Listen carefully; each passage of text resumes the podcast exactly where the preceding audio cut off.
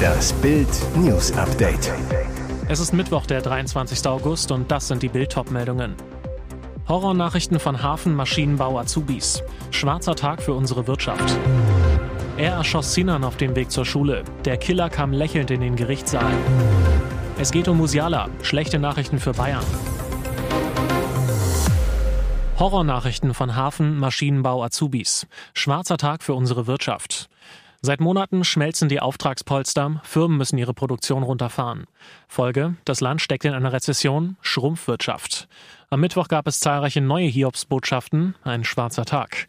Der Maschinenbau, einst Glanzstück der deutschen Wirtschaft, ist nur noch ein Schatten seiner selbst. Laut IFO-Institut ist die Wettbewerbsfähigkeit auf den tiefsten Stand seit 30 Jahren gestürzt. Grund unter anderem, es fehlen die Fachkräfte. Bundesweit schlagen die Firmen auch Azubi-Alarm. Laut Wirtschaftsverband DIHK findet fast jeder zweite Betrieb, der ausbildet, keine oder nicht genügend Lehrlinge. Der August ist noch nicht vorbei, aber die Wirtschaftsleistung könnte so stark eingebrochen sein wie seit drei Jahren nicht. Das gab der Finanzdienstleister S&P Global bekannt, der regelmäßig 800 Firmen befragt. Ebbe auch im Hamburger Hafen. Der Containerumschlag ist von Januar bis Juni um 12 Prozent eingebrochen. Das zeigt unter anderem, deutsche Waren sind im Ausland deutlich weniger gefragt. Dazu passt diese Nachricht zum Export in Länder außerhalb der EU. Laut Statistischem Bundesamt gingen 2,9 Prozent weniger Waren in Nicht-EU-Staaten. Der Vizechef des Kieler Instituts für Weltwirtschaft, Professor Stefan Kurz, sieht unter anderem die schwache Konjunktur in China als eine Ursache. Aber laut Kurz ist auch die Ampelregierung schuld. Der Experte sagt zu Bild, es gibt zu viel Bürokratie, zu viele Staatseingriffe und Subventionen. Die Politik verheddert sich in immer neuen Vorschriften und Eingriffen in die Wirtschaft, die sie dann mit neuen Vorschriften und Eingriffen korrigieren muss und so weiter. Das ist ein Teufels Teufelskreislauf nach unten. Er schoss Sinan auf dem Weg zur Schule. Der Killer kam lächelnd in den Gerichtssaal. Geradezu fröhlich betrat der schmächtige Senior mit dem akkuraten Seitenscheitel im grauen Haar den Gerichtssaal, nickte zum Gruß, lächelte freundlich, so als wenn nichts gewesen wäre. Skurriler Auftakt im Prozess um ein Verbrechen. Rentner Giuseppe Del B. aus Bramsche muss sich wegen Mordes aus Heimtücke und niederen Beweggründen vor dem Landgericht Osnabrück verantworten. Der italienische Ex-Pizzabäcker erschoss am 28. Februar den 16-jährigen Schüler Sinan F. mit einer Kleinkaliberpistole. Frühmorgens vor dem Haus passierte die Tat, als der Junge gerade zur Gesamtschule gehen wollte. Morgens um 7.15 Uhr ging Giuseppe Del B in den Keller, holte die mit fünf Patronen geladene Pistole aus dem Tresor und wartete im Flur. Als Sinan F. die Treppe herunterkam und das Haus verließ, schoss er dem Jungen ohne Warnung von hinten in die Wade. Der Junge stürzte und lag auf dem Rücken. Eiskalt ging Giuseppe Del B zu seinem Opfer und schoss ihm zweimal durch den Kopf. Danach setzte er sich in ein Beet und schoss sich von unten ins Kinn, doch die Kugel trat durch die Stirn aus. Giuseppe Del B überlebte. Vor dem Prozessauftakt sprach Bild mit Sinans Mutter, Sanella F. Sie sagt, ich möchte den Mann nicht sehen, ich weiß nicht, was das in mir auslösen würde, sagte sie. Seit der Schreckenstat ist sie in psychiatrischer Behandlung und krankgeschrieben. Es geht um Musiala. Schlechte Nachrichten für Bayern München. Jamal Musiala hat sich im Geheimtraining am Mittwoch einen Muskelfaserriss im linken hinteren Oberschenkel zugezogen und fällt vorerst aus. Das teilte der deutsche Rekordmeister mit. Der Mittelfeldspieler fehlt je nach Größe des Risses schätzungsweise zwei bis drei Wochen. Nach dem dritten Spieltag geht's in die erste Länderspielpause der Saison. Ob Musiala bis dahin für Bundestrainer Hansi Flick wieder fit ist, ist auch noch offen. Der deutsche Nationalspieler stand beim Saisonauftakt gegen Werder Bremen in der Startelf, wurde in der 84. Minute ausgewechselt. Am Sonntag gegen Augsburg muss Trainer Thomas Tuchel damit sicher auf Musiala verzichten. Und auch hinter einem Einsatz von Benjamin Pavard steht zumindest ein kleines Fragezeichen. Der Verteidiger fehlte heute krankheitsbedingt beim Training. Derweil arbeitet Neuzugang Rafael Guerrero weiter an seinem Comeback nach einem Muskelbündelriss in der rechten Wade. Bereits am Dienstagvormittag absolvierte der Portugiese eine Laufeinheit an der Säbener Straße. Knastspeiseplan für Sternekoch. Daran hat Schubeck ab nächster Woche zu knabbern. Hirtennudeln statt getrüffeltem Nudelgangerl, Reisfleisch statt Reragu mit Trauben und Speck. Der Speiseplan des verurteilten Starkochs Alfons Schubeck wird in den kommenden Wochen und Monaten wohl deutlich einfältiger werden. Die JVA Landsberg, in die Schubeck wegen Steuerhinterziehung eingezogen ist, hat Bild den Speiseplan für die kommende Woche verraten. Und klar ist, mit Ingwer und Kardamom schmeckt die Knastküche eher seltener ab. Ob Schubeck das bei seiner Haftstrafe von drei Jahren und zwei Monaten ändern kann?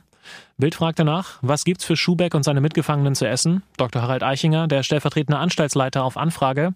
Die Gefangenen erhalten grundsätzlich Anstaltsverpflegung, die aus einem Frühstück, einem Mittag und einem Abendessen besteht. In den bayerischen Justizvollzugsanstalten nimmt die Verpflegung der Gefangenen einen hohen Stellenwert ein. Die JVA würde vor Ort auf eine abwechslungs- und nährstoffreiche Verpflegung achten, die sich nach den Empfehlungen der Deutschen Gesellschaft für Ernährung richte.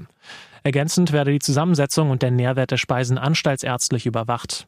Gleichzeitig sucht die JVA derzeit auch nach einem neuen Koch. Es seien bis zum Ablauf der Bewerbungsfrist am 21. Juli mehrere Bewerbungen eingegangen. Das Auswahlverfahren ist aber noch nicht abgeschlossen, sagte ein Sprecher. Und jetzt weitere wichtige Meldungen des Tages vom Bild Newsdesk. Sie haben es tatsächlich geschafft. Die indische Mondsonde Chandrayaan 3 hat den Lander Vikram sicher auf dem Mond abgesetzt. Eine kleine Weltraumsensation, denn zuvor ist das nur den Amerikanern mit ihrem Apollo-Programm, der Sowjetunion und China geglückt. Indien stößt damit zu den großen Weltraumnationen der Erde. Um 14.33 Uhr unserer Zeit meldete die indische Raumfahrtbehörde, dass die sanfte Landung in der Nähe des Südpols des Mondes geglückt ist.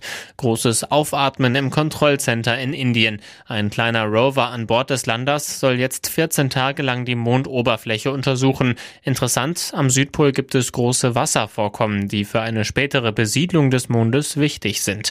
Als Apollo 11 erstmals auf dem Mond landete, titelte Bild, der Mond ist jetzt ein Ami. Aber ist er jetzt auch ein Inder oder wem gehört der Mond überhaupt? Bild klärt die wichtigsten Mondfragen zum Nachlesen auf Bild.de. Despacito von Luis Fonsi, Laila von DJ Robin und Schürze oder Wake Me Up von Avicii. Die Sommerhits des Jahres kennt jeder. Doch wie sieht's in diesem Jahr aus? Lange gab es keinen klaren Favoriten, doch jetzt hat sich die GfK, die Gesellschaft für Konsumforschung, entschieden. Der offizielle Sommerhit des Jahres 2023 ist Mädchen auf dem Pferd von Luca Dante Spadafora, Niklas D. und Octavian. Mädchen, Pferd, nie gehört? Auf den Festivals in diesem Sommer wird das Lied des DJ-Duos und des Rappers, der viele Jahre Gitarrist von Vincent Weiss war, in Dauerschleife schon auf den Zeltplätzen gegrölt. Ihnen kommt der Song irgendwie bekannt vor, kein Wunder, der ist schon neun Jahre alt, stammt aus der Feder der Rosenstolz Masterminds Peter Plate und Ulf Leo Sommer und war auf dem Soundtrack des Bibi und Tina Kinofilms. Luca Dante Spadafora, Niklas D. und Octavian haben das Lied jetzt mit einem 90er Techno-Beat unterlegt und charttauglich gemacht. Luca, Octavian und Niklas, als wir die Nachricht bekommen haben, waren wir überwältigt. Es ist wirklich unfassbar. Wir hätten nie gedacht, dass dieser Song jemals so erfolgreich wird. Ihr hört das Bild News Update mit weiteren Meldungen des Tages. Erneut Riesenampelzoff ums Heizgesetz. FDP-Vize Wolfgang Kubicki ist auf der Zinne. Er fordert Wirtschaftsminister Robert Habeck auf, beim Gebäudeenergiegesetz die von der Regierung erwarteten CO2-Einsparungen klar zu benennen. Und, noch brisanter, er wirft ihm Ahnungslosigkeit vor. Zu Bild sagte Kubicki, er finde es mehr als merkwürdig, dass dem Wirtschaftsministerium offenbar nicht einmal eine plausible Schätzung über die CO2-Einsparung durch das geplante GEG vorliegt. In einer Antwort an die Unionsbundestagsfraktion hatte Wirtschaftsstaatssekretär Udo Philipp erklärt, die Regierung könne die erwarteten CO2-Einsparungen durch das GEG nicht beziffern. Kubicki sagte zu Bild, das sei nicht hinnehmbar. Wie sollen die Abgeordneten dann guten Gewissens eine Entscheidung fällen, die dazu führen soll, dass der klimapolitisch notwendige Pfad eingeschlagen wird?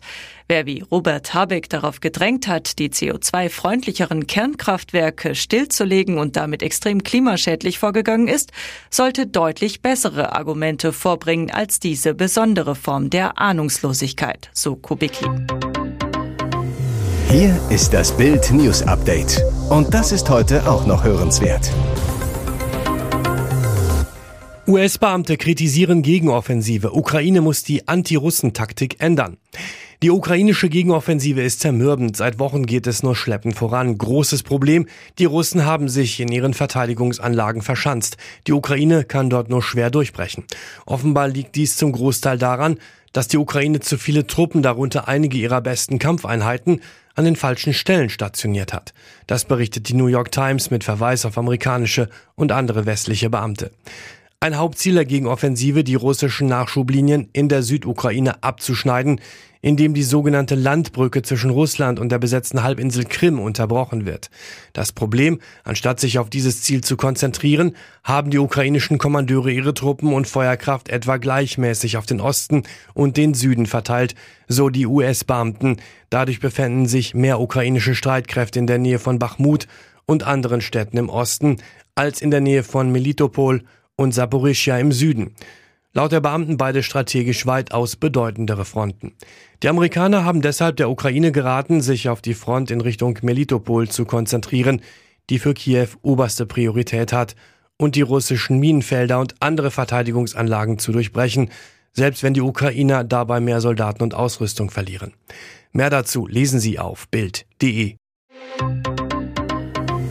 Ihr hört das Bild News Update.